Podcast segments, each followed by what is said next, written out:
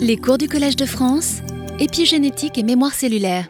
Edith Heard. Je que nous allons commencer. Donc euh, bonjour, bienvenue à tout le monde. Merci d'être venu euh, à ce premier cours euh, de, cette année. Donc j'ai décidé cette année de, vous parler de, des éléments transposables, leur lien avec l'épigénétique. Pour ceux qui, ont suivi mes cours depuis quelques années, vous savez que chaque année, euh, quand je parle de, des différents aspects de l'épigénétique, je, reviens toujours sur ces éléments répétés, ces éléments transposables. Donc je me suis dit que peut-être euh, il était temps euh, de les traiter pendant ces cinq cours que je vais donner. Et j'espère que vous allez trouver ça intéressant parce que vous allez voir, ça touche à beaucoup, beaucoup d'aspects différents de la biologie et pas que l'épigénétique. Donc, euh, je vais commencer en vous parlant de, du début, de l'œuf fécondé. Et cette euh, diapositive, je la montre euh, en différentes formes chaque année. Je pense que c'est important, juste pour permettre d'établir les bases de ce que nous pensons se passe au cours du développement. Et je voulais surtout souligner euh, les travaux de, John Gurdon et de, Briggs et King dans les années 50-60. Donc, j'ai traité ce sujet lors de mes cours en 2014. Mais le, les, leur découverte, en utilisant le, le, transfert nucléaire, ont démontré que, au cours du développement, le même génome issu euh, du père et de la mère, donc le mélange des deux dans l'œuf fécondé, est gardé stablement au cours des divisions cellulaires, au cours de la vie, et donne lieu aux différents organes complexes euh, en nous. Donc il s'agit de l'épigénèse, et donc ces expériences très élégantes ont démontré qu'effectivement, la matière euh, génomique, l'ADN, ne change pas vraiment ou ne change pas euh, a priori au cours du, développement. Donc on peut prendre une cellule euh, de la peau ou de la rétine et la faire revenir, la reprogrammer. Je ne vais pas répartir euh, sur euh, tout ces, ce sujet de, de, reprogrammation, mais en tout cas, euh, ça montre que la, cellule, elle a peut-être une identité particulière, mais on peut la faire revenir euh, dans son état euh, totipotent et elle peut redévelopper euh, de manière quasi normale maintenant avec les, techniques qui, sont possibles. Donc ça démontre que l'intégrité du génome, globalement, ne semble pas changer. Et maintenant c'est devenu quasiment dogmatique, le génome est euh, stable euh, au cours de, la vie euh, d'un organisme, sauf pour euh, certaines exceptions euh, auxquelles je, vais revenir. Et donc, euh, comment, à partir de ce même génome, nous arrivons à générer cette diversité de cellules donc chaque cellule contient les mêmes gènes, mais l'identité de la cellule dépend de, des gènes qui sont exprimés ou réprimés. Et donc je vous montre ça encore de manière très simpliste, comme si on n'avait que trois gènes dans notre génome. Donc euh, par exemple, dans les cellules de, de la rétine, certains gènes sont exprimés de manière spécifique, donc là on va dire les gènes orange, il y a des protéines, les facteurs de transcription qui permettent leur expression, l'ARN qui va produire des protéines qui sont très spécifiques, et d'autres gènes dans notre génome ne sont pas exprimés, ils sont éteints stablement. Et dans d'autres types cellulaires, dans les macrophages, dans les, le muscle, d'autres gènes sont actifs et les gènes qui étaient euh, actifs dans la rétine ne sont pas euh, forcément actifs dans, ces autres cellules. Donc nous savons qu'effectivement, euh, l'activité transcriptionnelle dépend de ces facteurs de transcription. L'activité des gènes, l'expression des gènes dépend de ces facteurs. Et donc, au cours du développement, ces facteurs sont euh, présents, absents et euh, sont régulés via l'information positionnelle au cours de l'embryogenèse, les contacts entre les, entre les, cellules, les voies de signalisation. Mais ce n'est pas tout. Nous savons qu'effectivement, la plupart euh, des facteurs de transcription ne sont pas capables d'activer euh, de manière euh, seule des gènes. Il y a ce qu'on appelle les barrières épigénétiques à, surmonter. Et nous savons aussi que ces changements d'expression des gènes doivent être stables et héritables. d'où cette notion d'identité cellulaire. les gènes doivent garder cette mémoire de leur activité ou de leur inactivité. Et c'est là cette notion d'épigénétique, donc tout changement d'expression des gènes ou, de fonction du génome qui n'affecte pas la séquence de l'ADN, qui n'affecte pas forcément le génome, mais qui peut être stable et héritable. Et donc, pour vous rappeler, euh, quand je parle d'épigénétique, de manière très simpliste, on peut euh, parler de, de, la chromatine, par exemple, de la méthylation, des modifications des cytosines dans l'ADN, des histones qui sont associés euh, à l'ADN pour former les nucléosomes, le, sujet de mes cours en, 2015. Et donc les modifications de ces protéines peuvent avoir un impact sur la manière que la chromatine va être condensée ou ouverte, et donc qui va permettre ou pas à ces facteurs de transcription et à la machinerie qui permet la transcription des gènes de venir ou de ne pas pouvoir accéder. Et donc ces états chromatiniens peuvent effectivement être changés, au cours du développement et gardés stablement ou peuvent être défaits. Donc à partir d'un génome qu'on imagine est relativement stable, nous pouvons avoir plusieurs épigénomes dans différents types cellulaires euh, au sein d'un organisme dans les différentes cellules. Mais à quel point notre génome est si stable ou si statique?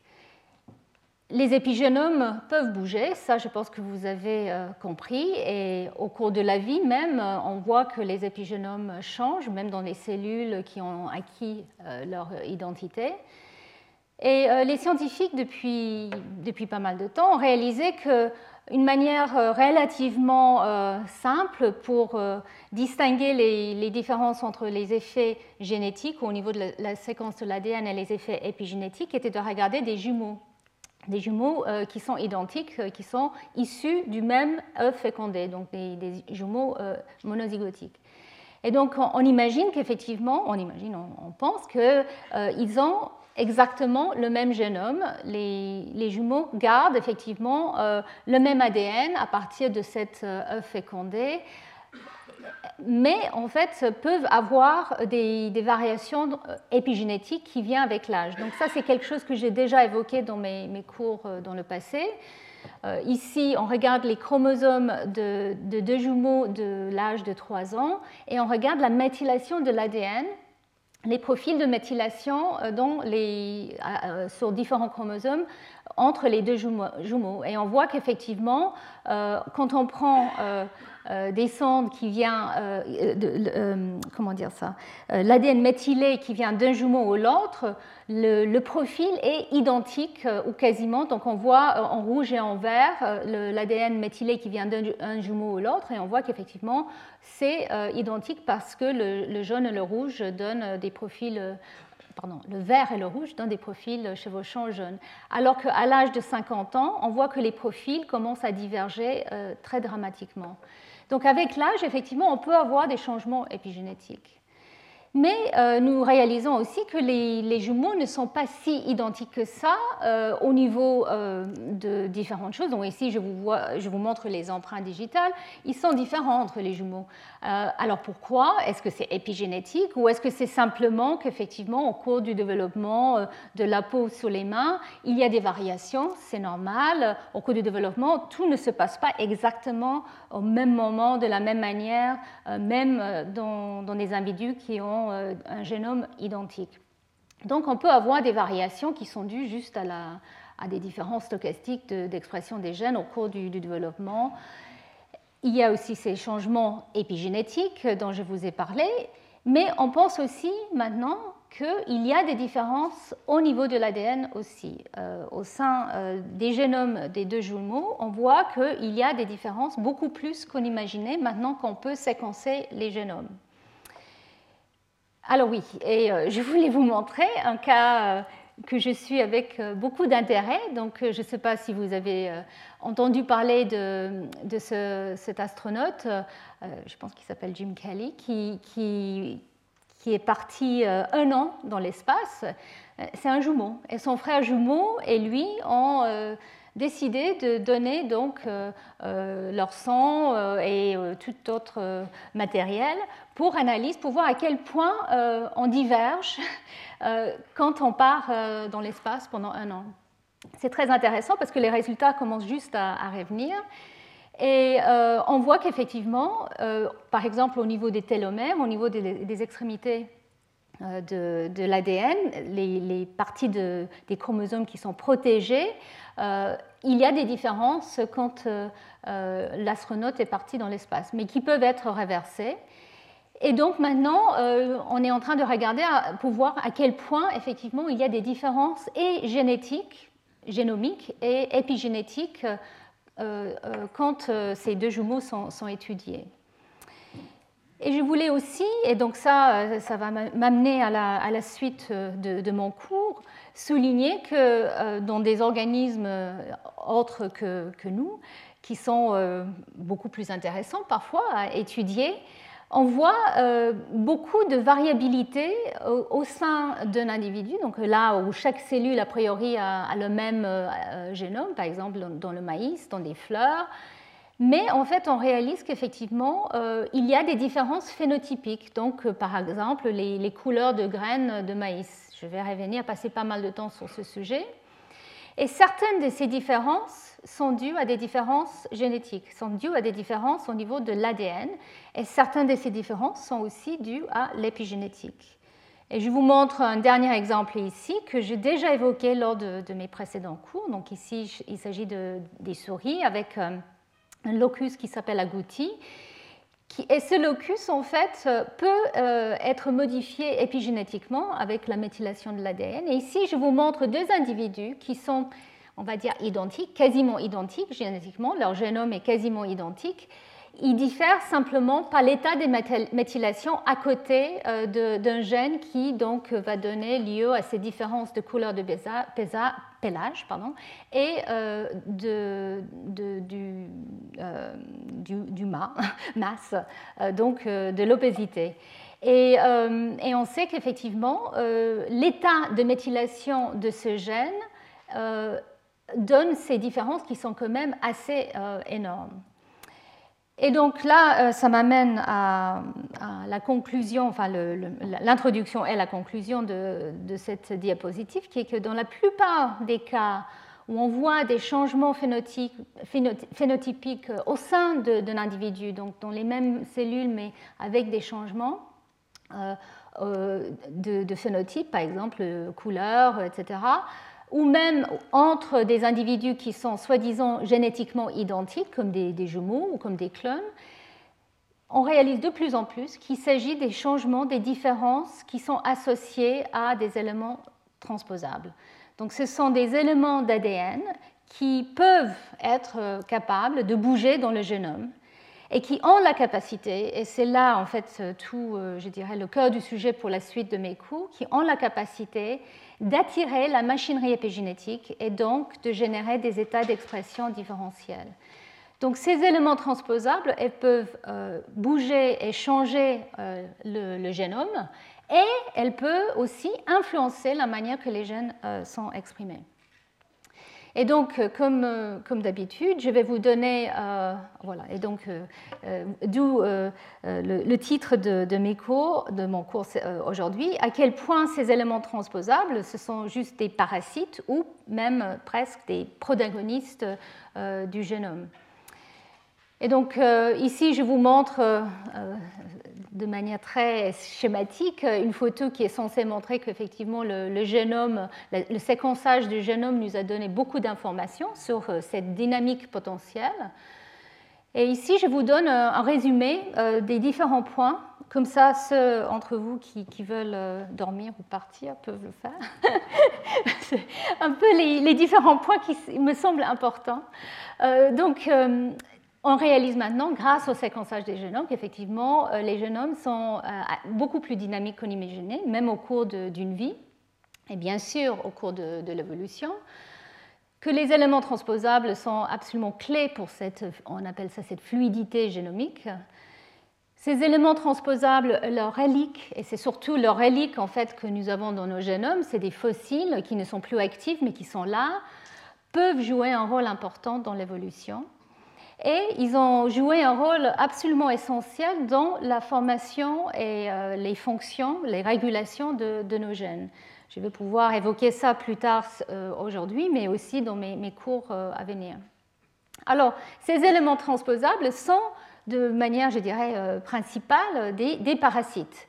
Et comme vous le savez, je pense, les parasites doivent être contrôlés, sinon ils peuvent avoir un impact très néfaste sur leur hôte. Et euh, donc au niveau non seulement sur l'intégrité génomique, vous allez voir, non seulement ces, euh, éléments transposables peuvent avoir un, impact sur la, stabilité du génome, mais aussi euh, beaucoup sur la régulation des gènes. Elles peuvent influencer la manière que les gènes sont régulés. Et donc, du coup, comme nous sommes là avec nos bagages de, de, parasites plus ou moins fonctionnels, nous avons évolué, tout organisme évolue, des stratégies de défense et ces stratégies de défense contre ces éléments transposables incluent les mécanismes épigénétiques. Et il y a même l'idée, et ça je pense c'est quelque chose que j'ai déjà évoqué dans mes, cours les années précédentes, que peut-être ces stratégies épigénétiques ont évolué justement comme euh, une manière de se défendre contre ce type d'éléments euh, mobiles.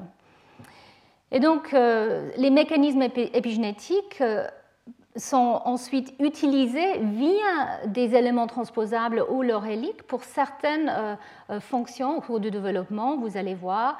Aussi au niveau des fonctions des chromosomes, dans certains euh, cas, on, a même des éléments transposables qui jouent le rôle de, télomères, donc ces bouts de chromosomes qui sont aussi impliqués dans les centromères, qui sont très importants pour la stabilité des chromosomes au cours des divisions cellulaires et ils, sont impliqués dans euh, la diversité phénotypique, génétique et épigénétique. Vous allez voir quelques exemples euh, à la fin de, ce cours.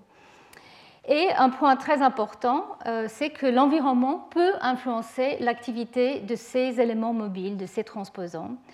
Et lors de mon dernier cours, je vais évoquer le, le, lien entre cette capacité d'agir en face de l'environnement, de ces transposants, euh, et la capacité d'adapter pour un organisme à des changements environnementaux, et donc euh, euh, la manière que cette adaptation pourrait éventuellement avoir un rôle dans l'évolution.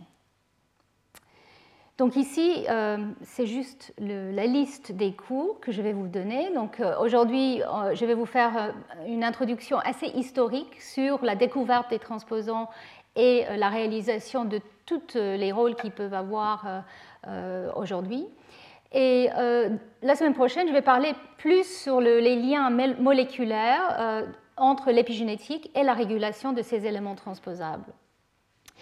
je vais parler aussi la semaine d'après du rôle que ces éléments transposables semblent jouer au cours du développement. Ils ont été cooptés pour justement euh, faciliter ou permettre euh, le développement.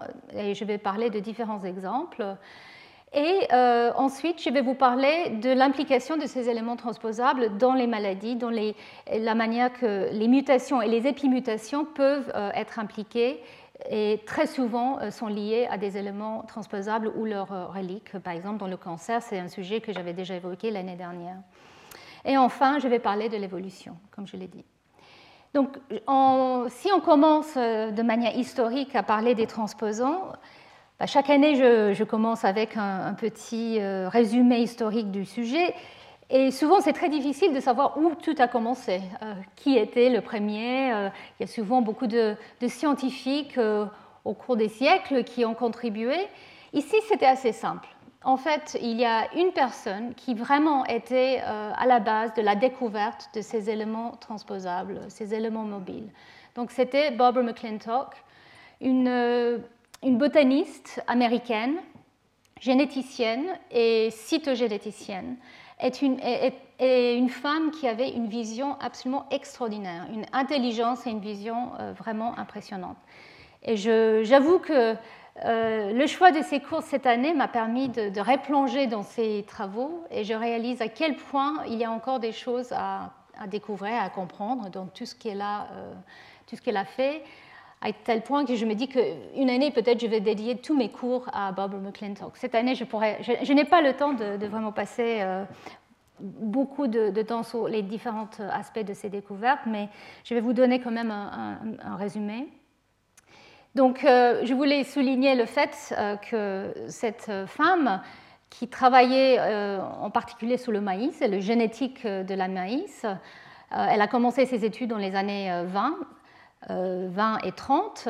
Et ce qu'elle a découvert, cette euh, existence de l'ADN euh, mobile, des gènes mobiles, allait euh, contre toutes les théories à l'époque. Donc, à l'époque, nous savions qu'effectivement, il y avait des gènes, des, unités de, de, fonction, mais qui étaient localisées sur des chromosomes. Mais l'idée était que ces gènes ne changeaient pas de position. C'était grâce à ça qu'on a pu euh, comprendre la, génétique.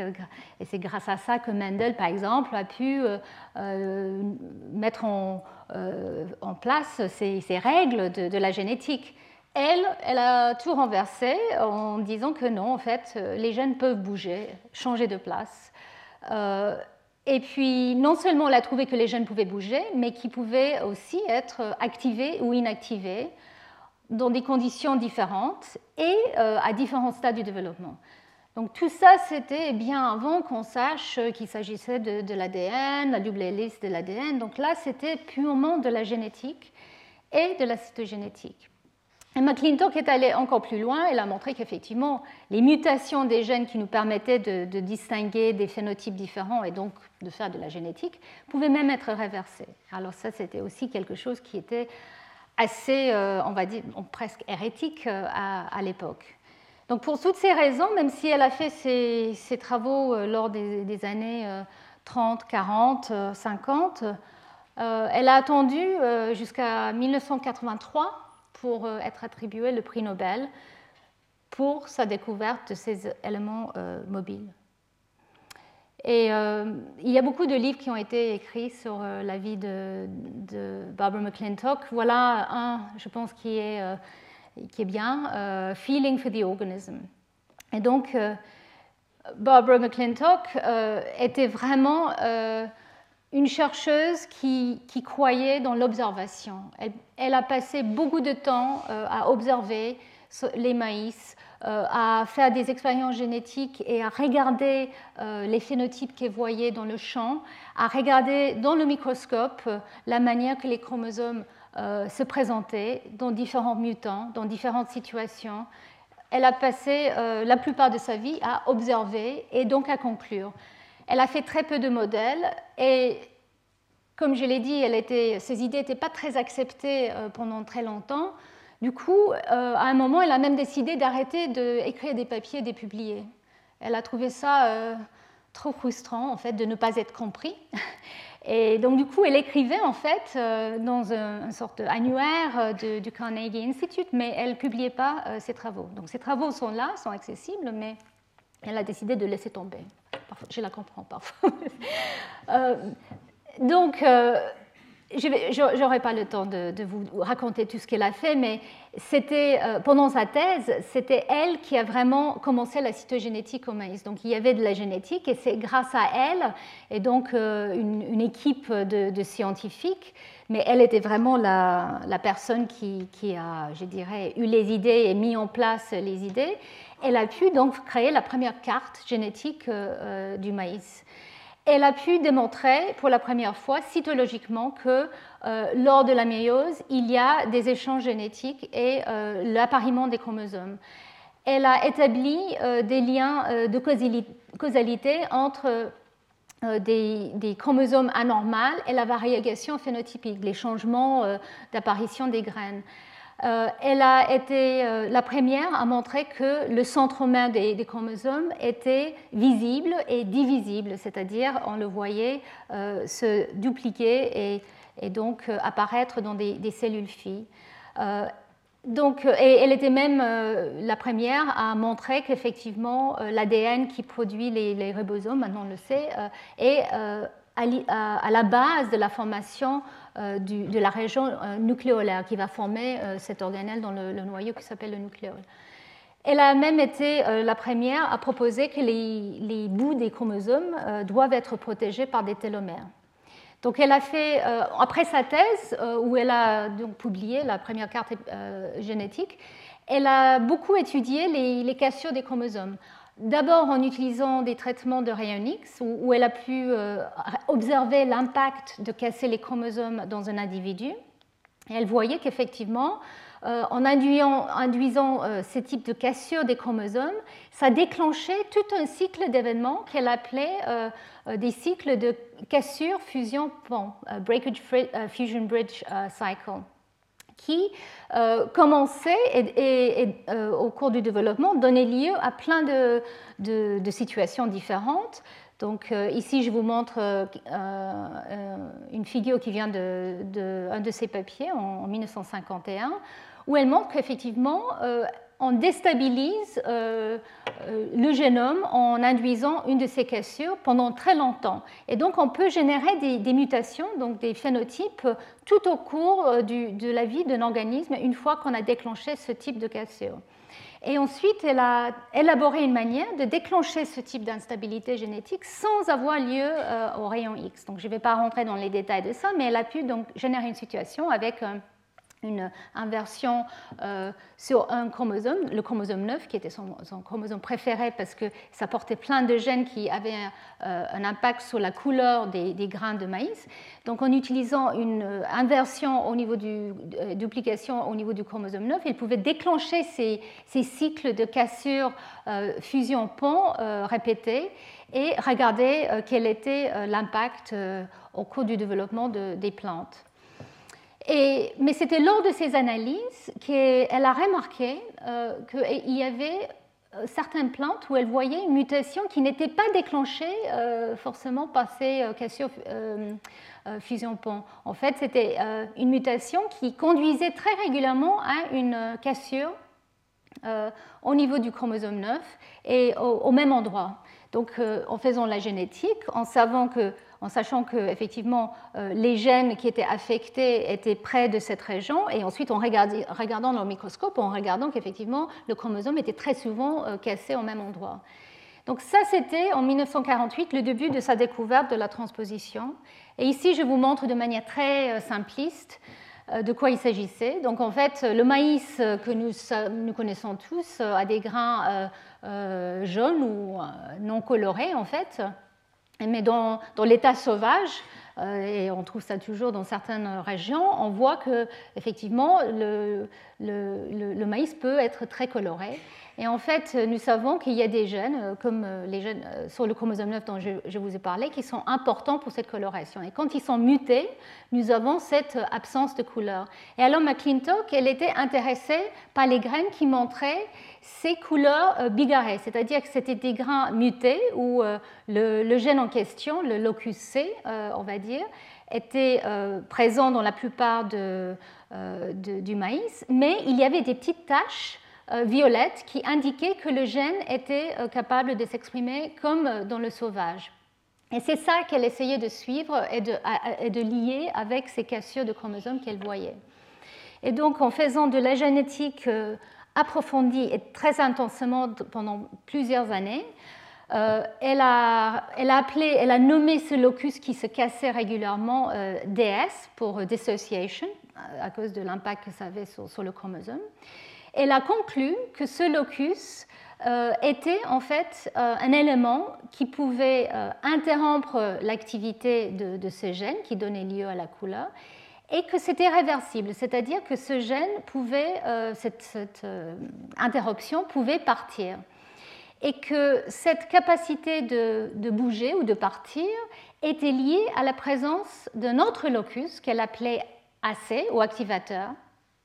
Et elle a conclu qu'effectivement, en présence de cet activateur, DS était capable de bouger.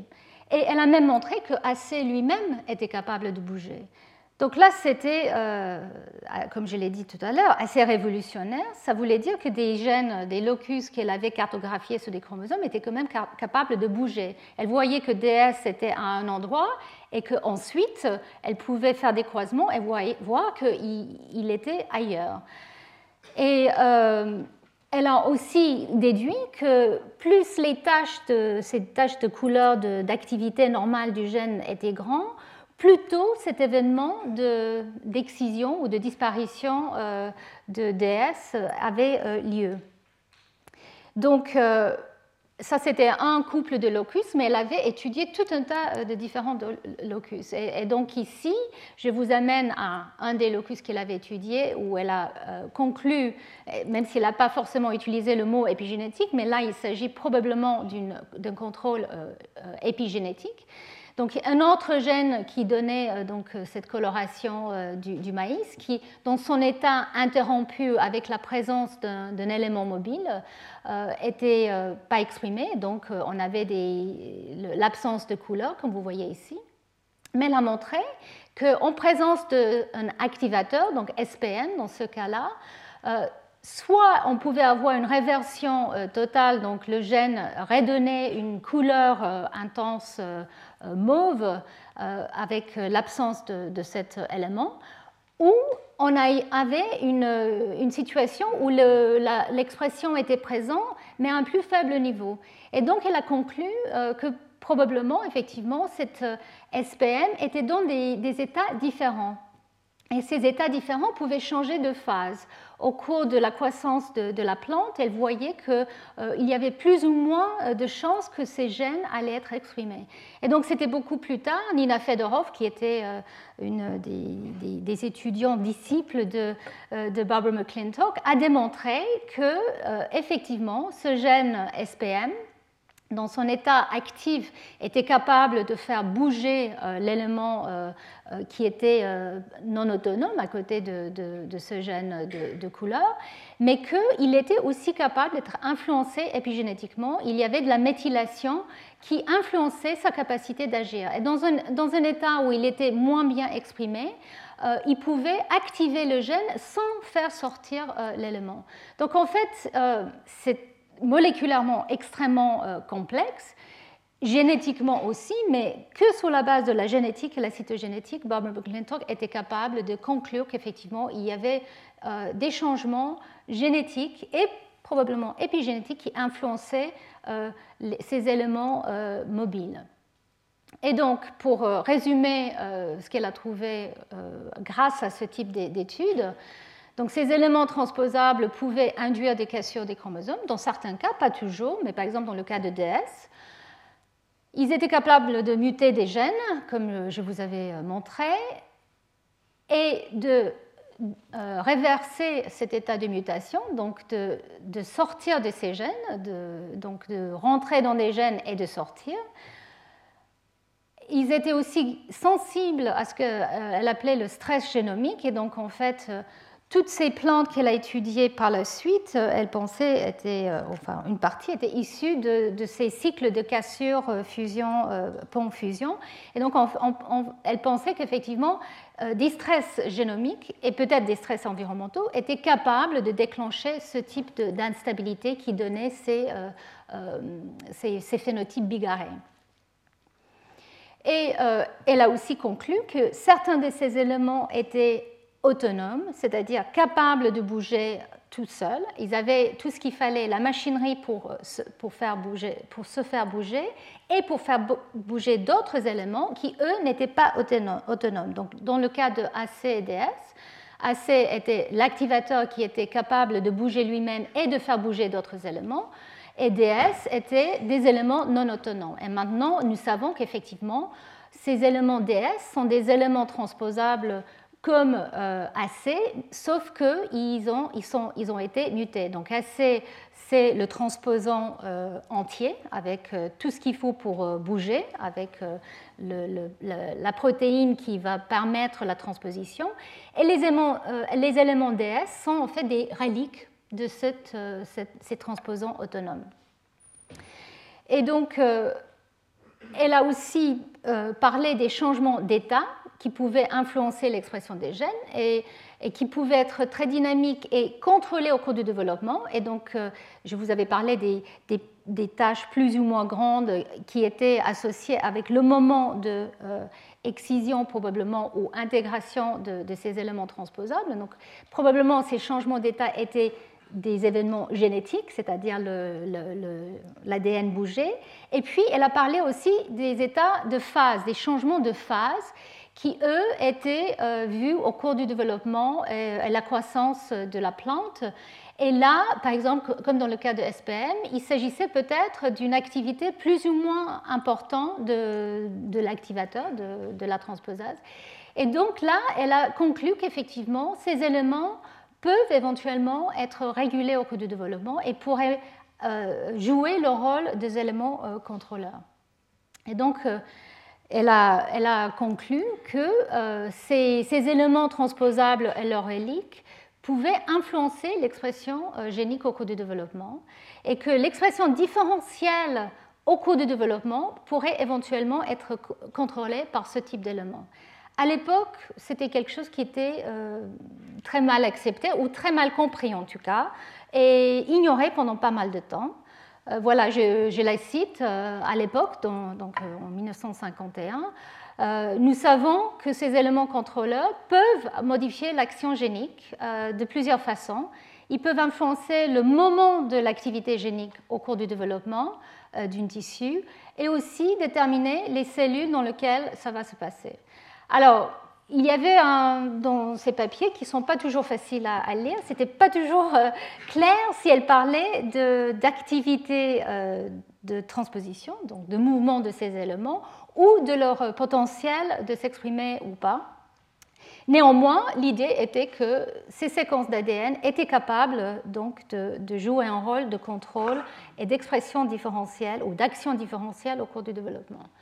Donc c'était en 1951. Et en 1961, euh, le très fameux papier de, de Jacob et Monod euh, sur l'opéron lac a été publié, le prix Nobel euh, qui a été accordé pour cette découverte qui, était, qui nous a permis ce concept de base fondamental qui, qui, tient toujours que la régulation des gènes dépend des activités de répresseurs et activateurs spécifiques qui vont aller reconnaître euh, des, séquences d'ADN pour euh, permettre l'action génique. Et donc ça, c'était euh, chez les bactéries, donc c'était quelque chose qui, a vraiment changé la manière que les scientifiques ont considéré la, biologie. C'était le début aussi de la biologie moléculaire, la compréhension. Mais néanmoins, le lien n'avait pas vraiment été fait avec ce que Barbara McClintock elle-même avait déjà proposé, qui était quand même assez semblable. Il faut dire que donc, euh, Jacob et Monod, ils n'ont pas forcément parlé en, détail de la possibilité d'extrapoler euh, vers les eucaryotes, en tout cas à l'époque, ce type de système très simple. Mais déjà en 1934, Morgan, qui travaillait sur la mouche drosophile, avait évoqué l'idée peut-être des batteries des gènes qui étaient exprimées ou inactivées au cours du développement, sans parler des éléments contrôleurs, sans parler de la manière que ça pouvait se passer.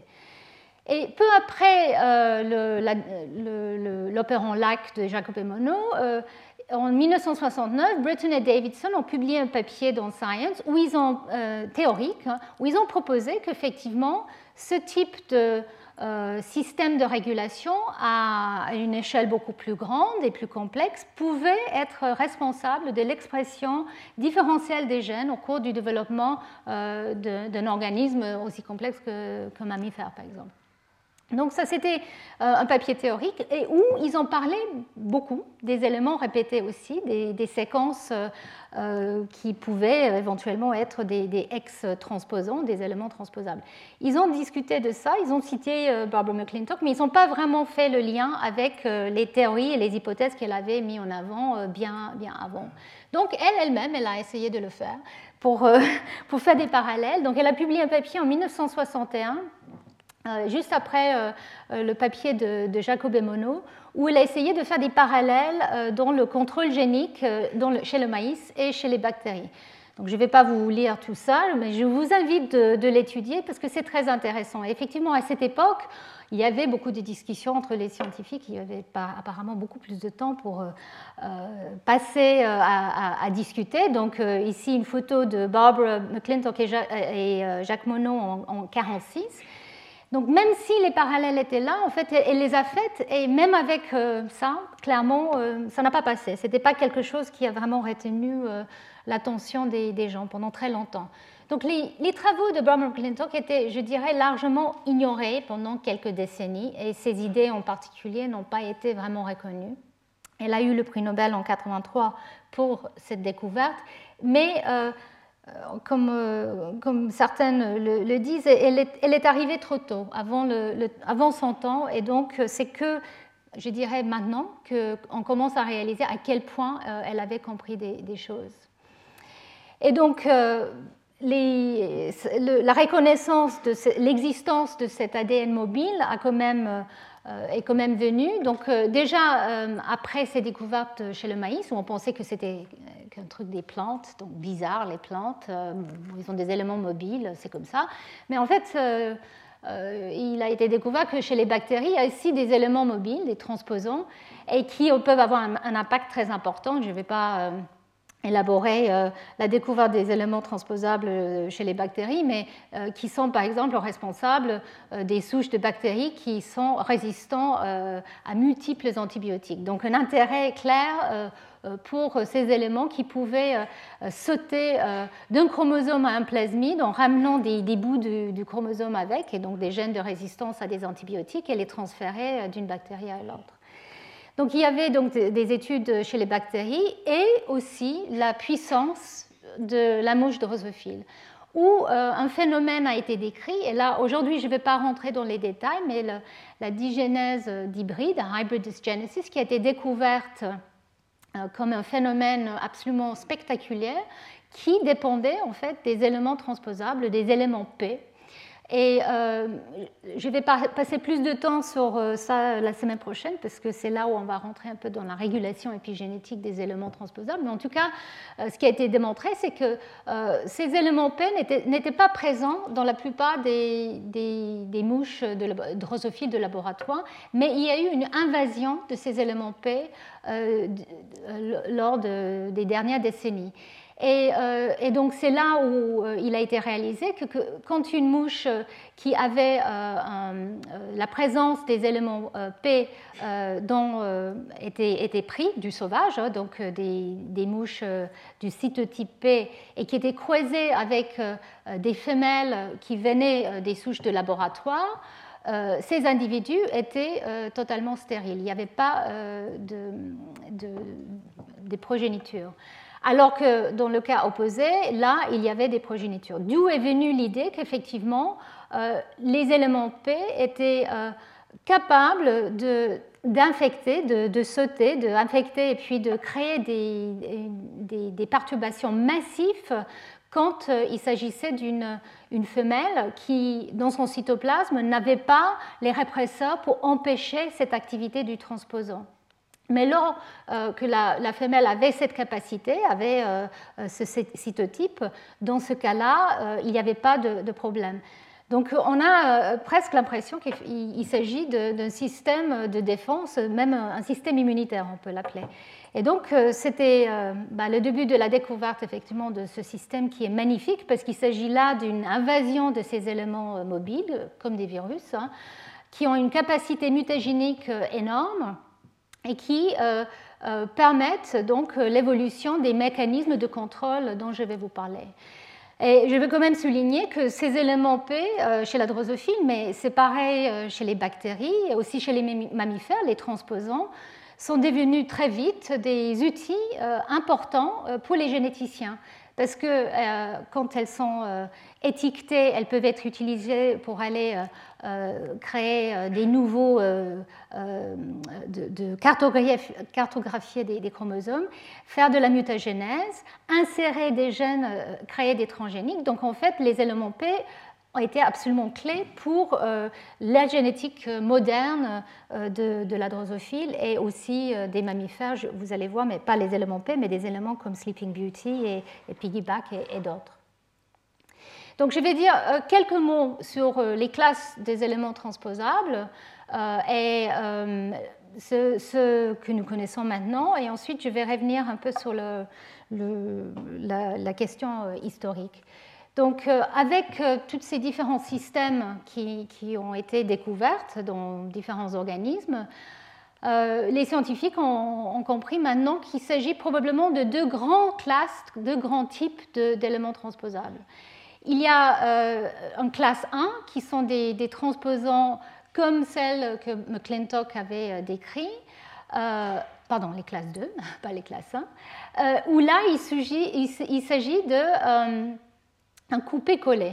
Donc en fait, ces éléments transposables sont euh, excisés de leur, euh, de leur lieu de, de, leur présence sur un chromosome et sont insérés ailleurs. Et quand ils sont actifs, comme leur activateur, ils ont donc la transposase qui permet cette, cette excision et ils utilisent euh, aussi la machinerie du hôte, de la cellule hôte, pour euh, euh, permettre cette excision et réintégration ailleurs.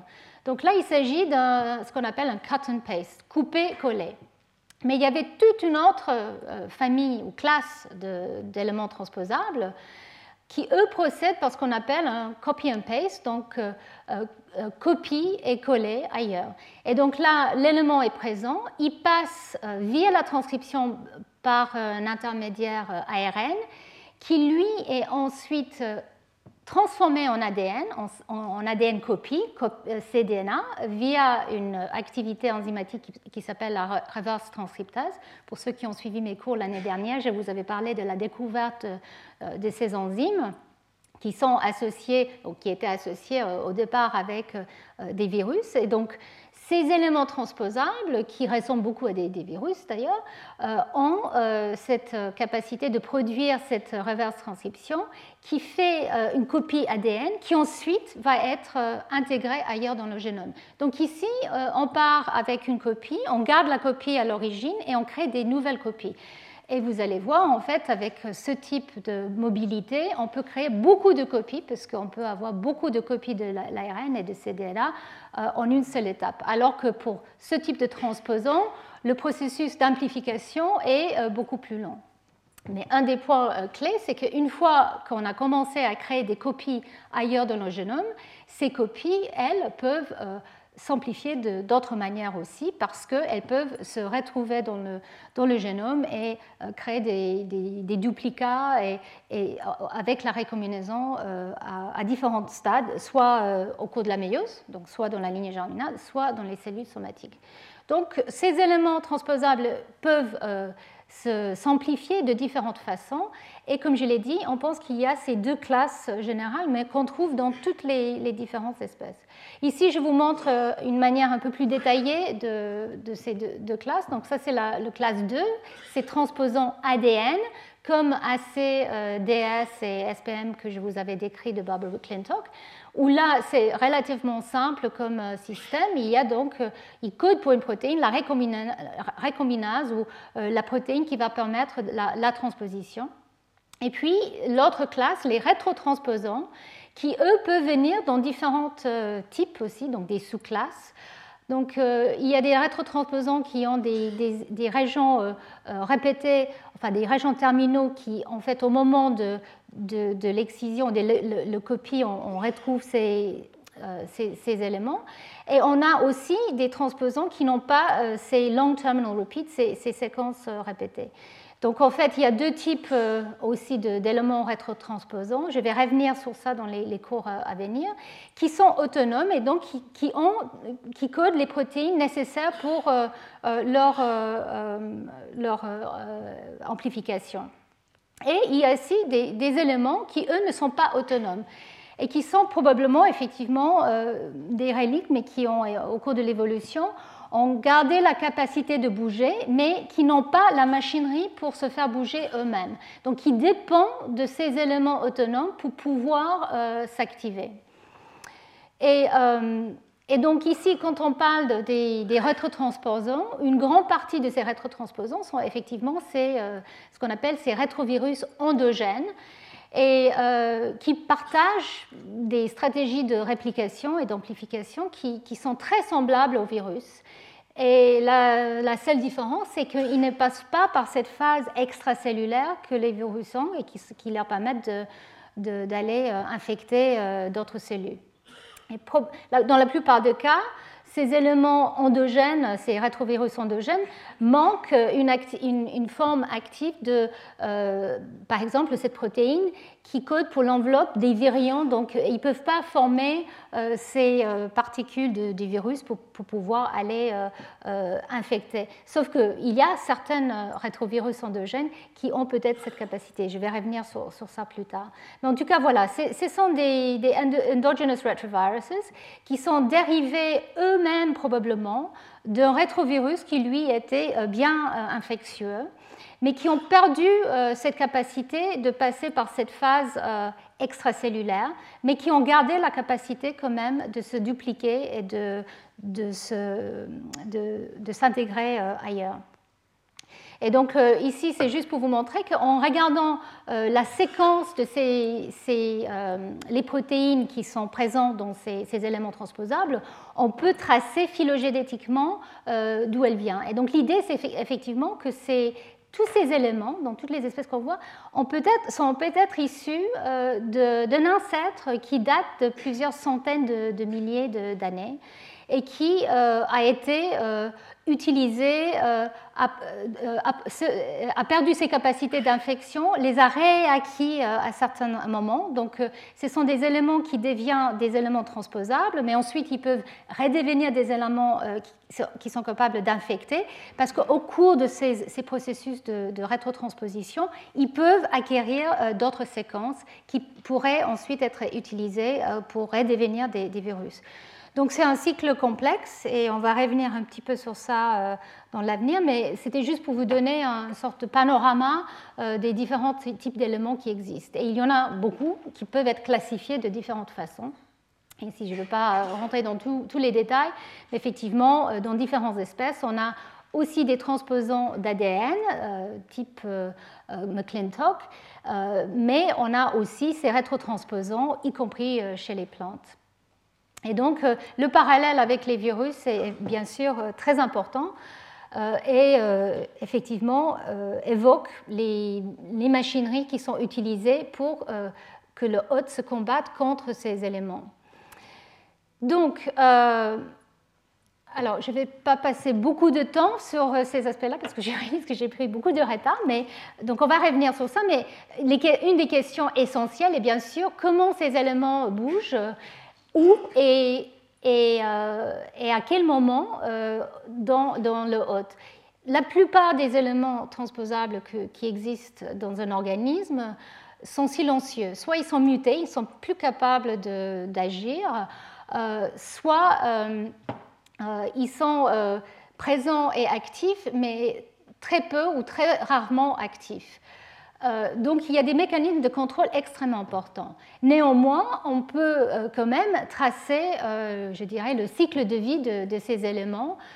donc je, vous ai déjà décrit les transposants ADN qui, qui sont donc coupés et collés ailleurs dans les génomes grâce à la transposase. Ces rétrotransposants avec ou sans LTR dans le cas des LTR rétrotransposants, qui passent par une phase qui, est presque virale, euh, qui, euh, procède à la formation, grâce aux protéines qui codent, à des particules qui peuvent aller réinfecter, on va dire, le noyau et insérer le cDNA ailleurs dans le génome. Et ensuite, les rétrotransposants qui n'ont pas les LTA qui aussi doivent passer par une phase cytoplasmique et ensuite qui revient dans le noyau et s'intègre. Donc, à quel moment euh, ce mouvement ou cette expression euh, des différents euh, éléments se passe, ça c'est quelque chose qui est extrêmement important parce que, comme je l'ai dit, il doit être absolument contrôlé pour ne pas causer trop de dégâts. Mais pour que ça soit présent dans un organisme, il faut que ça se passe quand même dans la lignée germinale. Donc les cellules qui vont donner lieu à, l'œuf ou au sperme. Euh, et, donc, c'est pour ça que nous les retrouvons quand même dans une population. Euh, euh, ils, peuvent, à certains moments au cours de l'évolution, arriver, s'amplifier dans la lignée germinale et se retrouver dans des populations. Et leur, arrivée est très souvent accompagnée par une augmentation dans la taille des génomes.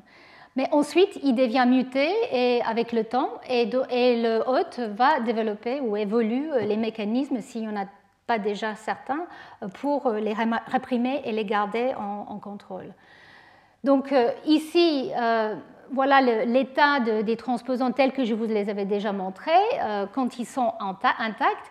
Et ici, la manière qu'ils sont présents finalement dans euh, les génomes du hôte. En fait, euh, quand ils, vont soit exciser, soit réintégrer ailleurs dans le génome, très souvent, ils sont déjà mutés. Donc ceux qui sont intacts peuvent devenir mutés et ceux qui réintègrent très souvent sont euh, euh, juste en partie là. Et donc c'était euh, ce type d'élément aussi que Barbara McClintock avait vu avec les DS qui étaient plus ou moins tronqués. Et donc on se retrouve avec ces petits bouts de séquences d'ADN qui sont plus ou moins capables de s'exprimer. Donc parfois ils gardent cette activité transcriptionnelle parce que le promoteur, la partie LTR est présent. Et donc, il y a beaucoup de ces euh, LTR euh, solo, euh, solitaires, qu'on trouve dans le génome. On a aussi certains de ces éléments qui manquent une partie des, des, exons, donc les parties codants pour des protéines, mais qui gardent la partie 3' ou la partie 5'. Et il y a aussi des traces, on appelle ça des footprints, des éléments qui ont excisé pour les transposants d'ADN. Donc on peut voir que effectivement ces traces sont un peu partout dans le génome. Donc il y a beaucoup de reliques dans les génomes de différentes espèces et quelques éléments transposables encore actifs et ça varie d'une espèce à l'autre. Donc euh, ici, je pense que je ne vais pas passer trop de temps sur cette diapo si je vais arriver à la fin de, euh, mon topo, mais c'est euh, la manière, effectivement, le cycle de vie de ces éléments transposables donc quand ils arrivent, et euh, on pense qu'effectivement il y a un transfert horizontal qui peut arriver euh, où on passe euh, un élément transposable, soit qui devient viral, soit qui est amené via un parasite par exemple, dans une nouvelle espèce. Et là, en fait, cet élément peut être très actif au début et bien sûr, va avoir un effet mutagénique très, très, très vaste. Donc, il y aura une contre-sélection contre ces éléments très actifs. Donc mutation petit à petit. Donc une accumulation de ces mutations dans ces éléments transposables euh, et euh, l'activation de ces, euh, ces, capacités de se défendre du hôte. Et donc en fait, beaucoup de cas doivent être finalement une extinction totale de ces éléments transposables parce qu'ils ont été contre-sélectionnés au cours du développement. Mais dans certains cas, enfin dans, tous les cas où on voit, ce qui échappe à cette extinction, c'est probablement parce qu'effectivement, euh, ces, formes mutées ou les formes actives ont un impact quand même minime au niveau euh, des endobages qu'ils peuvent euh, induire. Et donc, même si certains restent actifs, leur impact n'est pas catastrophique et donc peut être gardé. Donc, un exemple que je vais élaborer euh, beaucoup dans les, cours qui suivent, c'est l'élément line, qui est un élément non LTR chez les mammifères, euh, qui dure euh, de manière très efficace dans différents mammifères euh, donc, euh, euh, clairement, même si il a eu des explosions de ces éléments line, et ça continue dans, certains mammifères, dans d'autres cas, les lines, comme chez l'homme par exemple, sont beaucoup plus calmes, beaucoup moins actifs. Néanmoins, il y en a quand même quelques-uns qui sont actifs. Mais, et vous allez voir, sont peut-être exploités pour différents processus chez les mammifères. Donc ici, je vous montre simplement, euh, maintenant qu'on peut euh, voir un petit peu la composition euh, de ces différents types de transposants dans différentes espèces, ça varie énormément d'une espèce à l'autre, même entre les mammifères. On a des différences importantes dans les types d'éléments transposables qui sont présents dans les génomes. Euh, par exemple, euh, dans les génomes des, plantes, il y a euh, beaucoup de, transposants type ADN, alors que chez les mammifères, il y a beaucoup plus de transposants, des rétrotransposants, mais on trouve des traces de tout type de transposants et rétrotransposants dans toutes ces espèces. Alors, je vais quand même vous parler de l'ADN poubelle, parce que c'était dans le titre de mes cours, l'ADN égoïste.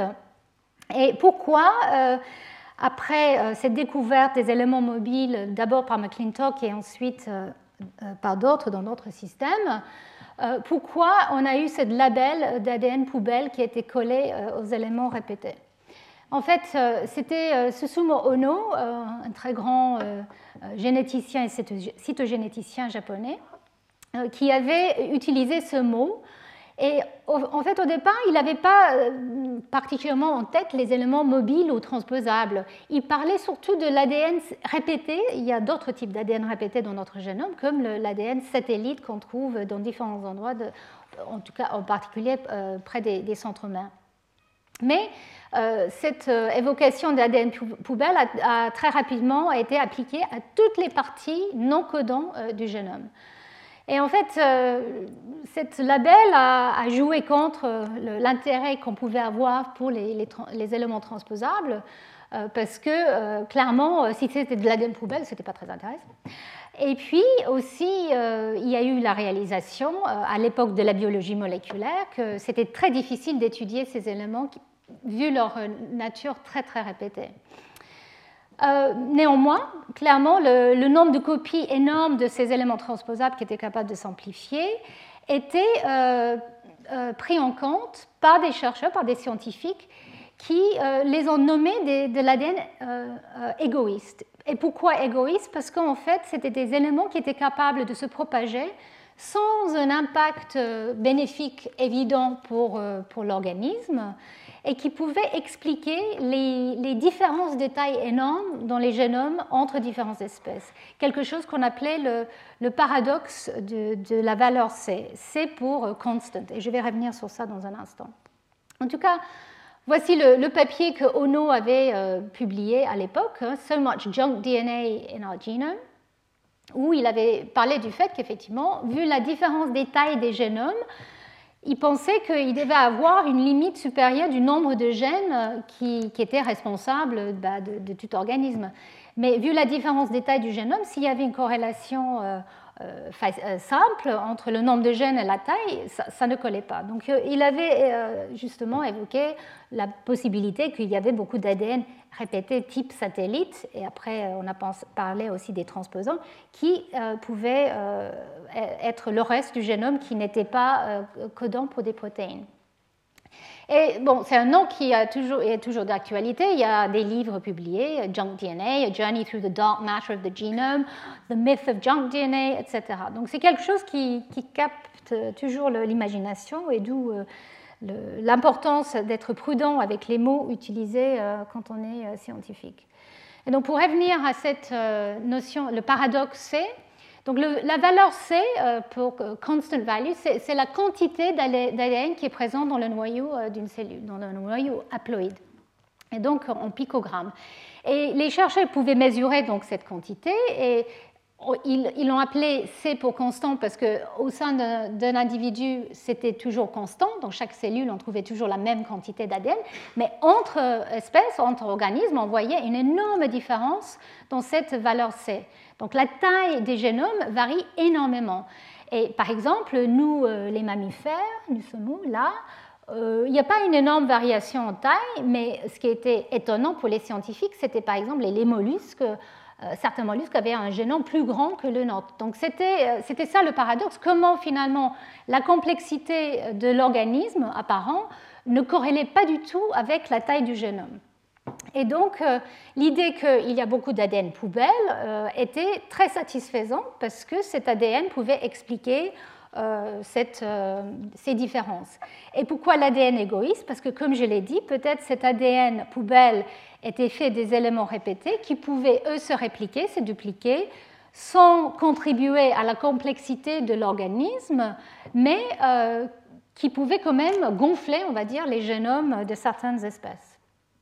Et donc, il y a eu un grand débat. Je ne vais pas euh, rentrer dans tous les euh, détails de ce débat, mais en 80, euh, Crick, donc Francis Crick, qui était le co-découvreur de, la double hélice d'ADN, avait publié justement un article en parlant de cet ADN égoïste qui était le parasite ultime et qui pouvait expliquer pourquoi effectivement ces génomes étaient si énormes. et d'autres chercheurs aussi. Il y avait donc euh, tout un débat euh, sur euh, la nature pas si égoïste que ça de cet ADN. Et en fait, pourquoi c'était quelque chose qui à l'époque était très, très, d'actualité? C'est parce qu'il y avait des, vues, et là je ne vais pas rentrer dans les détails, moi je ne suis pas experte en, l'évolution, mais en tout cas il y avait des, des positions des néo-darwiniens que finalement tout le génome d'un organisme devait euh, avoir un rôle finalement, qu'on pouvait tout expliquer par euh, les gènes et le génome et que effectivement euh, chaque base d'ADN presque devait avoir un rôle quelque part puisque ça a été issu de la sélection naturelle que Darwin avait, avait proposé. Donc il y avait donc ce, livre que certains d'entre vous connaissent, The Selfish Gene de Richard Dawkins. Donc c'était provoqué par euh, ce type de, pensée que l'idée de l'ADN égoïste est, sortie. Et donc, euh, effectivement, euh, la possibilité était, était, proposée que la plupart du génome était poubelle et que certaines euh, parties de cette poubelle étaient avant étaient des gènes, mais qui ont perdu leur, euh, leur rôle par des mutations, donc euh, qui devenaient inactifs, et que d'autres parties, et la partie la plus grande, étaient effectivement des éléments transposables, qui, comme ils étaient comme des parasites, pouvaient se dupliquer, amplifier et s'insérer dans le génome sans trop de dégâts, en tout cas quand il y avait des dégâts, c'était contre-sélectionné, et donc gonfler la taille des génomes. Donc tout ça, c'était très bien. Mais effectivement, euh, il y avait des scientifiques des chercheurs de poubelles, en fait, d'ADN poubelle, qui essayaient de, convaincre les autres que peut-être il y avait euh, des rôles pour certains de, ces éléments euh, répétés qu'on trouvait dans le génome. Même Sidney Brenner, qui a été accusé de, de participer à ce mouvement contre, on va dire, les éléments transposables, il avait parlé, euh, il avait fait la distinction entre junk DNA et not trash. Alors là, j'ai du mal en français parce que junk et trash, c'est poubelle. J'ai essayé désespérément de trouver une finesse de définition, donc si vous avez, mais bon. Donc junk, effectivement, on peut avoir beaucoup de, junk chez nous. De, des, c'est pas des déchets, c'est euh, euh, des choses qui ne sont pas utiles mais qui s'accumulent. Pardon? Ah, bazar, oui, pourquoi pas. Oui, c'est mieux. Bazar, c'est plus élégant que déchet. Très bien. Du bazar, mais qui n'est pas forcément mis à la poubelle. Et donc, euh, Sydney avait dit, ben voilà, on sait qu'on jette euh, ce qui est dans la poubelle, mais le bazar, on le garde. Et peut-être, euh, un jour, on pourrait y trouver une utilisation. Et voilà, c'était, je pense, là où le séquençage du génome humain, ou le début du séquençage du génome humain, en, en 2000, a vraiment commencé à ouvrir les yeux aux scientifiques. Donc on est passé d'une phase où McClintock avait effectivement proposé que ces éléments transposables étaient absolument critiques pour euh, euh, le fonctionnement du génome, étaient peut-être des éléments contrôleurs, etc. Elle a quand même eu son prix Nobel en 83 à une période de plusieurs décennies où euh, c'était vraiment pas à la mode de regarder l'ADN poubelle. Et puis là, on a réalisé que non seulement il y avait beaucoup de cet ADN répété, mais beaucoup plus que de l'ADN codant. Donc il y avait moins que 2% de notre génome humain euh, et codant pour les protéines. Plus que 98% est de l'ADN non codant. Et beaucoup de cet ADN non codant est justement rempli de ces éléments répétés, de ces éléments transposables qui ne sont plus fonctionnels, donc les reliques ou les fossiles, aussi certains éléments qui sont encore actifs, et que dans cette euh, euh, mer d'ADN non codant, il y a quelques îlots, euh, les gènes, qui ont la capacité de produire des protéines.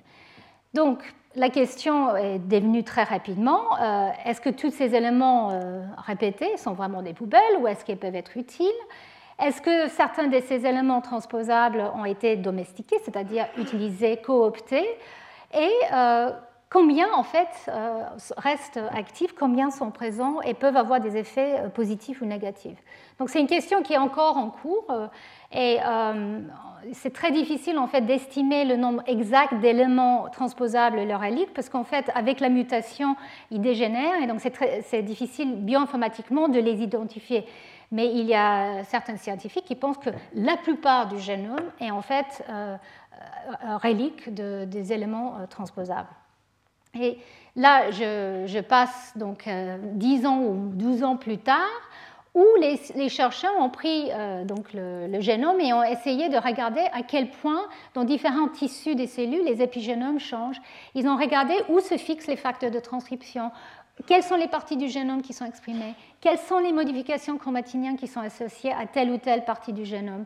Et sous la base de tout ça, et ça j'ai déjà montré euh, cette diapositive plusieurs fois, je sais, mais c'est, je pense, important de, de souligner l'importance de ça. Donc là, par exemple, c'est les épigénomes dans différents types cellulaires d'une même région, même chromosome, les différences qu'il y a d'utilisation de l'ADN. Donc différents épigénomes, différentes expressions des gènes dans différents types cellulaires. Donc, cette cartographie épigénomique a fait euh, conclure euh, aux, scientifiques qu'effectivement, le génome, 80% euh, du génome est en fait fonctionnel, même s'il ne produit pas les parties codantes, c'est-à-dire des, protéines. Donc il a une fonction biochimique. Alors là, ça, ça crée un peu un débat aussi, parce que c'est quoi fonction? Est-ce que le fait qu'il est répliqué, ça suffit pour dire qu'il est fonctionnel? Non, en fait, ils ont surtout parlé de, l'expression, de la capacité de produire un ARN. Donc effectivement, ce n'est pas juste l'expression qui fait qu'une partie du génome est, forcément utile, mais euh, ils ont réalisé qu'effectivement, beaucoup de ces séquences qui sont exprimées, qui ne sont pas forcément codantes, des ARN non codants, pourraient jouer des rôles. Et il y a beaucoup, beaucoup du génome où les facteurs s'associent spécifiquement, comme les facteurs de transcription. Et là où ils s'associent, comme par hasard, c'est très souvent des éléments, des séquences qui auraient pu euh, euh, euh, être mis en place ou évoluer à partir des reliques des transposons.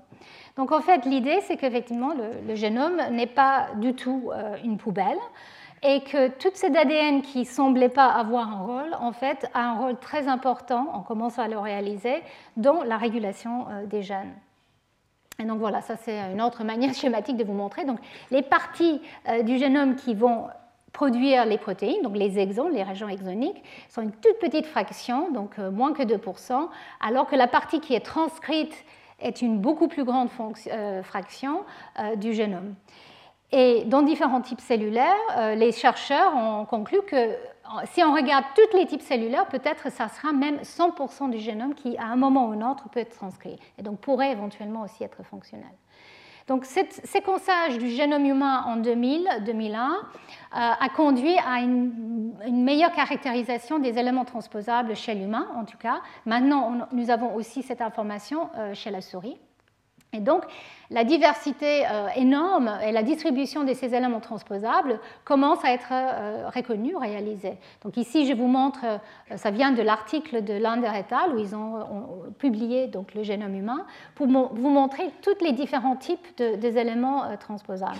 Donc les ADN, les transposants ADN type classe 2 dont je vous ai parlé, en fait représentent une toute petite fraction chez l'humain et ils sont, pas, ils sont plus actifs, on pense, alors que les, les rétrotransposants euh, fournissent une beaucoup plus grande partie de, cette cachée, on va dire, d'éléments répétés. Et quand on regarde, et là je vous montre juste une petite vignette, euh, ici, en bleu, c'est les régions euh, géniques du génome et en rouge, vous voyez les répétitions. Donc en fait, on voit que les éléments répétés sont partout, les, éléments ex-transposants ou euh, encore intacts se retrouvent partout. Ils évitent en, général les exons, les parties codantes. Donc là, quand même, il faut préserver la capacité de produire les acides aminés. Mais à l'intérieur des gènes, on trouve des, transposants, dont les introns, les parties qui, sont euh, sortis par épissage. Et dans les éléments régulatrices, on trouve beaucoup de transposants ou des ex-transposants. Il y a certains locus où on voit très très peu des éléments répétés, par exemple dans les clusters des, gènes OX, qui eux doivent non seulement euh, coder pour des protéines très importantes pour le développement, mais aussi doivent être situés d'une façon extrêmement précise les uns par rapport aux autres. J'en ai déjà parlé un petit peu des, clusters et des gènes OX. Et là, l'idée, c'est que parce qu'il faut les garder dans un ordre, une, situation particulière, il y a une sélection qui euh, élimine contre-sélection à chaque fois qu'un élément transposable va rentrer dans cette région. En fait, euh, il est éliminé. Donc en fait, il y a quelques îlots qui sont très dépourvus des éléments transposables, mais la plupart du génome, on a partout. Et voilà, je vais revenir sur les éléments, les rétrotransposants chez l'humain un peu plus tard pour, vous parler de, ceux qui sont mobiles ou pas mobiles. En tout cas, pour revenir sur le, cette fameux paradoxe C, en fait, euh, maintenant que nous avons non seulement séquencé le génome humain, mais tout un tas de génomes de différentes espèces, on a compris qu'effectivement, la taille du génome est vraiment une fonction euh, des éléments transposables ou la quantité d'éléments transposables qui sont présents. Ici, je vous montre juste les insectes. Parmi euh, donc la taille des génomes est montrée ici. la proportion qui est due à des éléments transposables facilement distingués ou non, non transposants ici, vous voyez que ceux avec les génomes les plus massifs sont, sont ceux qui ont le plus de transposants. Plus on a un grand génome, plus on a des éléments répétés. Et donc, pourquoi euh, certains euh, insectes ont beaucoup plus et d'autres pas, Pareil pour les plantes, on a des variations énormes. C'est probablement parce qu'il y a eu des moments des, grandes expansions euh, des transposants ou des rétrotransposants et ensuite une diminution. Donc, il y a beaucoup de théories sur l'importance ou pas d'avoir beaucoup de transposants ou pas l'avantage, les désavantages. En tout cas, c'est un constat qui a beaucoup de variations. Ici, je vous montre juste un papier qui est issu des, chez les plantes, où on voit qu'effectivement, dans, le, dans le riz, euh, dans différents euh, types de riz, avec la domestication du riz, donc le riz qu'on plante et qu'on mange en fait, on voit qu'il y a eu une, amplification énorme de certains types d'éléments transposables. Et il y a aussi des théories et qui sont même avérées qu'effectivement certains de ces transposables dans certaines espèces ont un avantage adaptatif et donc pour, pourraient avoir eu une sélection. Alors, pourquoi euh, ce gonflement des génomes euh, qui, peut euh, ensuite être nocif dans certaines situations, c'est un équilibre entre les éléments répétés qui font cette expansion, qui ne vont pas éliminer une espèce et ensuite sont gardés, contrôlés et mutés, et les avantages que ces éléments peuvent donner à, l'organisme en question. Donc quelques leçons euh, dans cette ère post-génomique. On est encore en train de séquencer des génomes, mais on a quand même pas mal de génomes séquencés qui nous ont permis d'effectivement conclure, suite à, ce qu'on avait euh, déjà compris si on avait lu les papiers de McClintock, qu'il y a beaucoup d'éléments transposables dans les génomes qui sont capables de, bouger. C'est des parasites qui peuvent euh, se auto-répliquer, auto-dupliquer ils sont très semblables à, et dans la plupart des cas, dérivés probablement des, éléments euh, type viral, mais les virus aussi peuvent être dérivés des éléments transposables. Ça, je vais revenir sur cette relation au cours de l'évolution entre les deux. Ils peuvent bouger de manière autonome dans le génome en créant des nouvelles copies, en, induisant des mutations, de la récombinaison, des délétions, des duplications. Donc en fait, on pense qu'une manière d'éliminer ces éléments transposables au cours de, de la méiose, par exemple, c'est justement par euh, la, délétion de ces, éléments euh, au, moment de la récombinaison méotique, mais aussi somatique. On peut trouver effectivement que ces éléments peuvent être utilisés pour créer euh, des changements au niveau du génome, et ça, c'est quelque chose qui, dans le cancer, semble arriver quand épigénétiquement les choses deviennent incontrôlées. On pense qu'effectivement, la récombinaison entre ces éléments peut avoir lieu et générer une hétérogénéité génomique beaucoup plus importante. Et puis, euh, ces éléments, dans la plupart des cas, sont cassés ou mutés. Donc, euh, c'est des fossiles qui ne peuvent plus transposer. Et les éléments transposables, ça je ne l'ai pas encore évoqué, mais c'est quelque chose que je vais élaborer la semaine prochaine beaucoup. C'est les éléments transposables qui sont encore capables d'activer semblent très souvent se mettre dans des endroits du génome qui sont euh, un peu protégés. Et par exemple l'hétérochromatine près des centromères. Donc, soit c'est parce qu'il y a une contre-sélection contre leur présence ailleurs dans leur génome, soit c'est parce qu'effectivement, là, elles peuvent être présentes et actives à certains moments euh, au cours de, la vie, dans la lignée germinale. Et on pense aussi qu'elles sont sensibles à l'environnement. Et ça, ça revient sur euh, les hypothèses de euh, de, Barbara McClintock, qu'effectivement, ces éléments transposables étaient capables d'être euh, activés par l'environnement, même s'ils étaient, dans la plupart des cas, dans une situation plutôt silencieuse et hétérochromatique. Le hôte doit réguler cette mobilité et nous savons maintenant de plus en plus quels sont les mécanismes pour contrôler cette mobilité. Et nous avons réalisé, grâce à ce euh, séquençage des génomes, qu'il y a des populations d'éléments transposables et de leur hélique qui euh, ont accompagné l'évolution des génomes et qui ont participé à l'évolution des génomes. et que les séquences autour de ces éléments évoluent aussi grâce à cette capacité de récombiner, comme je l'ai mentionné. Alors, on sait qu'il y a des maladies qui sont déclenchées par les éléments transposables, soit leur activation et donc l'effet de transcription sur des gènes, je vais venir sur ça dans un instant, soit par leur mobilité. Mais euh, on pense que c'est vraiment minoritaire, même si c'est un impact qui nous intéresse beaucoup, évidemment, parce qu'effectivement, au cours de l'évolution, au cours des millions des années, en fait, on, sélectionne contre ces événements qui, sont, euh, qui peuvent être nocifs. Donc, euh, pour conclure sur cette résumé post-génomique, les éléments transposables sont des composants de notre génome. C'est notre génome. Ce n'est pas juste, on va dire, des, des fossiles qui ne jouent aucun rôle ils sont présents et peuvent être exploités au cours de l'évolution, vous allez le voir, euh, pour, euh, différents, euh, pour différentes raisons. Donc ici, je vous montre le, type d'impact que ces éléments transposables peuvent avoir. je les ai résumés, mais ici, je vous montre qu'effectivement, un élément qui arrive dans un, un, exon d'une partie codante d'un gène peut générer une mutation. Donc ça, c'est, je dirais, le cas le plus classique euh, d'un impact euh, d'un transposant et d'un rétrotransposant. Mais ils peuvent aussi amener avec eux la capacité d'être épicés, donc de participer à cette protéine, donc de, fournir en fait euh, un nouveau, une nouvelle polypeptide, une nouvelle protéine, parce qu'ils sont présents ou de altérer les exons qui sont utilisés. Donc on trouve de plus en plus euh, des, cas d'épissage euh, alternatif dans des gènes qui est euh, induit par la présence d'un élément transposable ou de son relique. Ils peuvent aussi jouer le rôle de promoteur, donc aller exprimer une région qui n'était alors pas exprimée, ou de l'exprimer de manière alternative, c'est-à-dire que ce promoteur va venir jouer un rôle qui euh, imposent une régulation différente sur un gène. Ils peuvent aussi stopper l'expression, euh, euh, la, terminaison de l'ARN. Ils peuvent aussi jouer un rôle d'enhancer, et ça c'est quelque chose que je vais beaucoup élaborer dans le, cours dans deux semaines.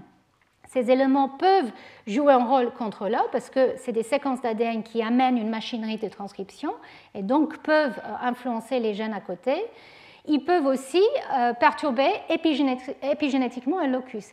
Et donc ça, euh, comme je l'ai dit tout au début, c'est une des choses qui nous intéresse le plus, en tout cas euh, dans, mes cours, parce que ces éléments qui doivent être silencieux dans la plupart des cas, la machinerie épigénétique va les reconnaître. Et donc quand un élément comme ça, ou un bout de ces éléments arrive à côté d'une région génique, elle peut attirer la machinerie épigénétique qui va influencer la capacité d'une région d'être exprimée ou d'être réprimée. Euh, et, là, je vais vous montrer très rapidement, euh, il y a des cas où ces éléments transposables ont même été à la base de la formation d'une nouvelle protéine euh, qui sont impliquées, par exemple, dans la placentation ou des protéines qui sont impliquées dans notre système immunitaire. Donc, euh, euh, voilà, comme je l'ai dit, je vais parler plus euh, sur l'aspect épigénétique la semaine prochaine dans mes cours.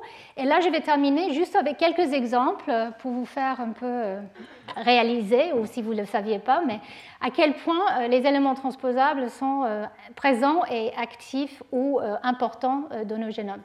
Donc tout d'abord, euh, on a parlé de Mendel lors de mes premières et deuxièmes, je ne sais pas combien de cours, mais bon, voilà les, lois de génétique. Les petits pois de Mendel, je ne sais pas si vous le savez, mais euh, euh, ces petits pois qui avaient une forme et texture différentes, alors je ne sais pas comment on dit wrinkled en fait, fripé, non, ridé, ridé, voilà.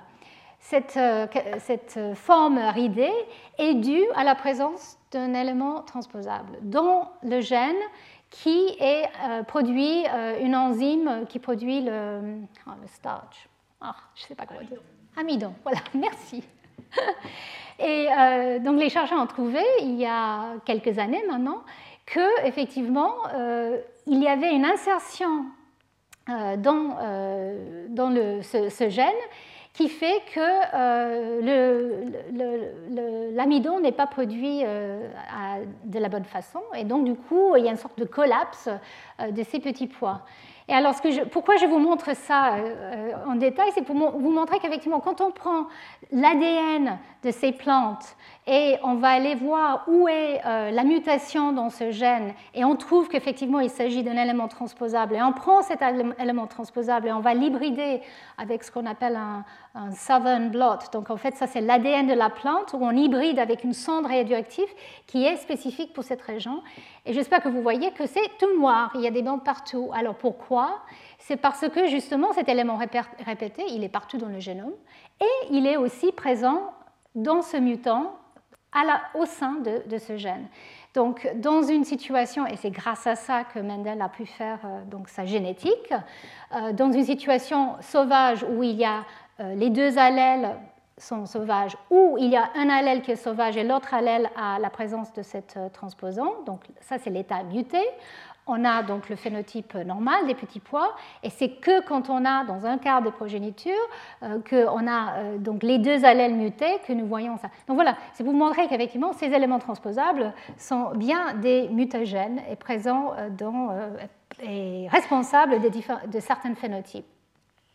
Ici, d'autres exemples, je vais peut-être revenir sur certains bientôt, mais euh, par exemple, la couleur de pelage de, certains chiens euh, bergers est affectée par la présence d'un élément, euh, cette, fois-ci non autonome, transposable qui est présent et qui conduit à la formation différente des, transcrits.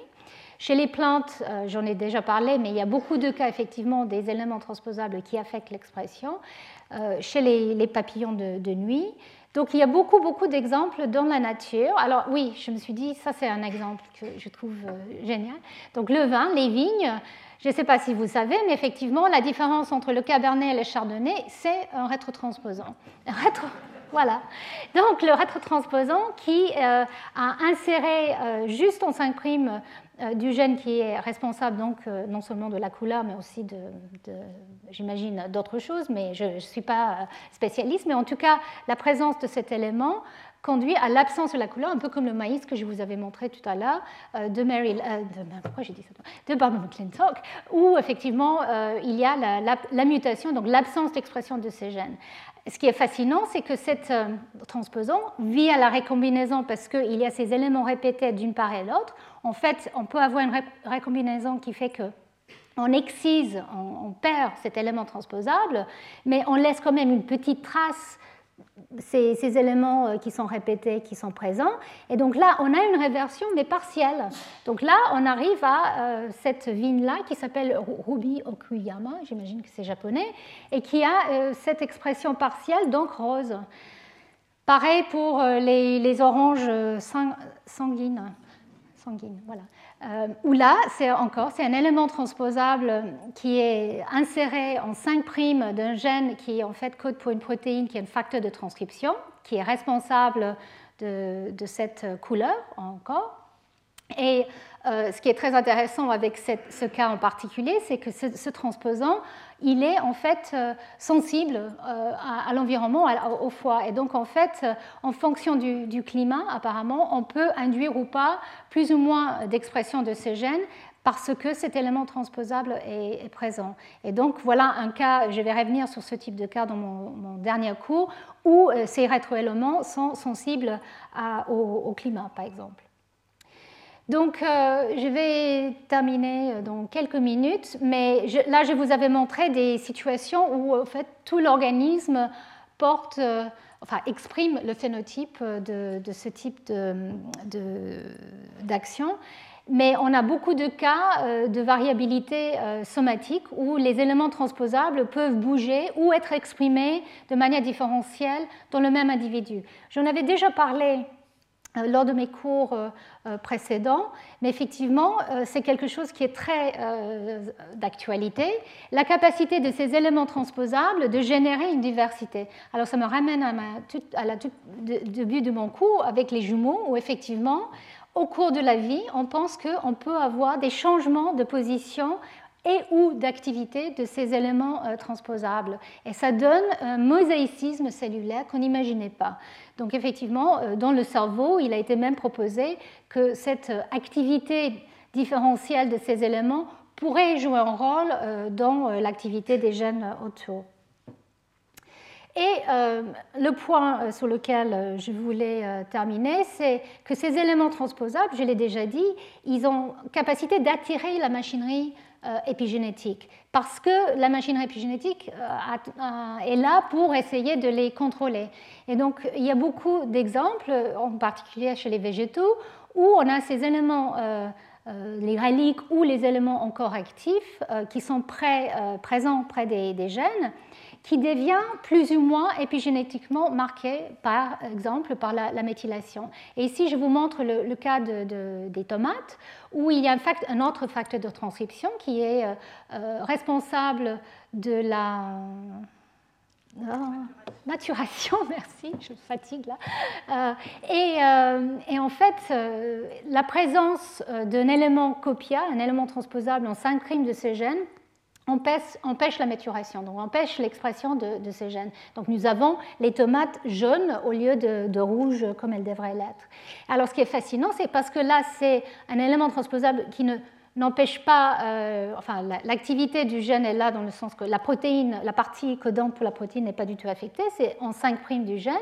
Euh, ce qui est, important, c'est qu'au cours de la vie, ces, tomates peuvent en fait réverter. Donc elles, peuvent, perdent leur méthylation et donc le gène peut réexprimer. Donc on peut passer euh, des, cellules qui, étaient jaunes, comme dans le maïs, à des cellules qui sont rouges, en fait, qui réexpriment ce gène.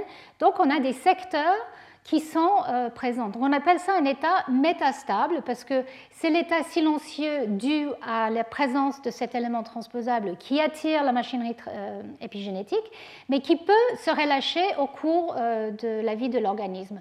Néanmoins, cet état est extrêmement stable au cours des, générations. Donc c'est une épimutation qui est très stable à travers les générations, donc transmis d'une plante à l'autre. Hein. Mais au cours de la vie de la plante, cette épimutation est très labile. Elle peut euh, relâcher l'expression du gène à côté duquel euh, elle, se présente, Et là, je vous montre, euh, c'était le même exemple que vous avez vu tout au début de, ma conférence.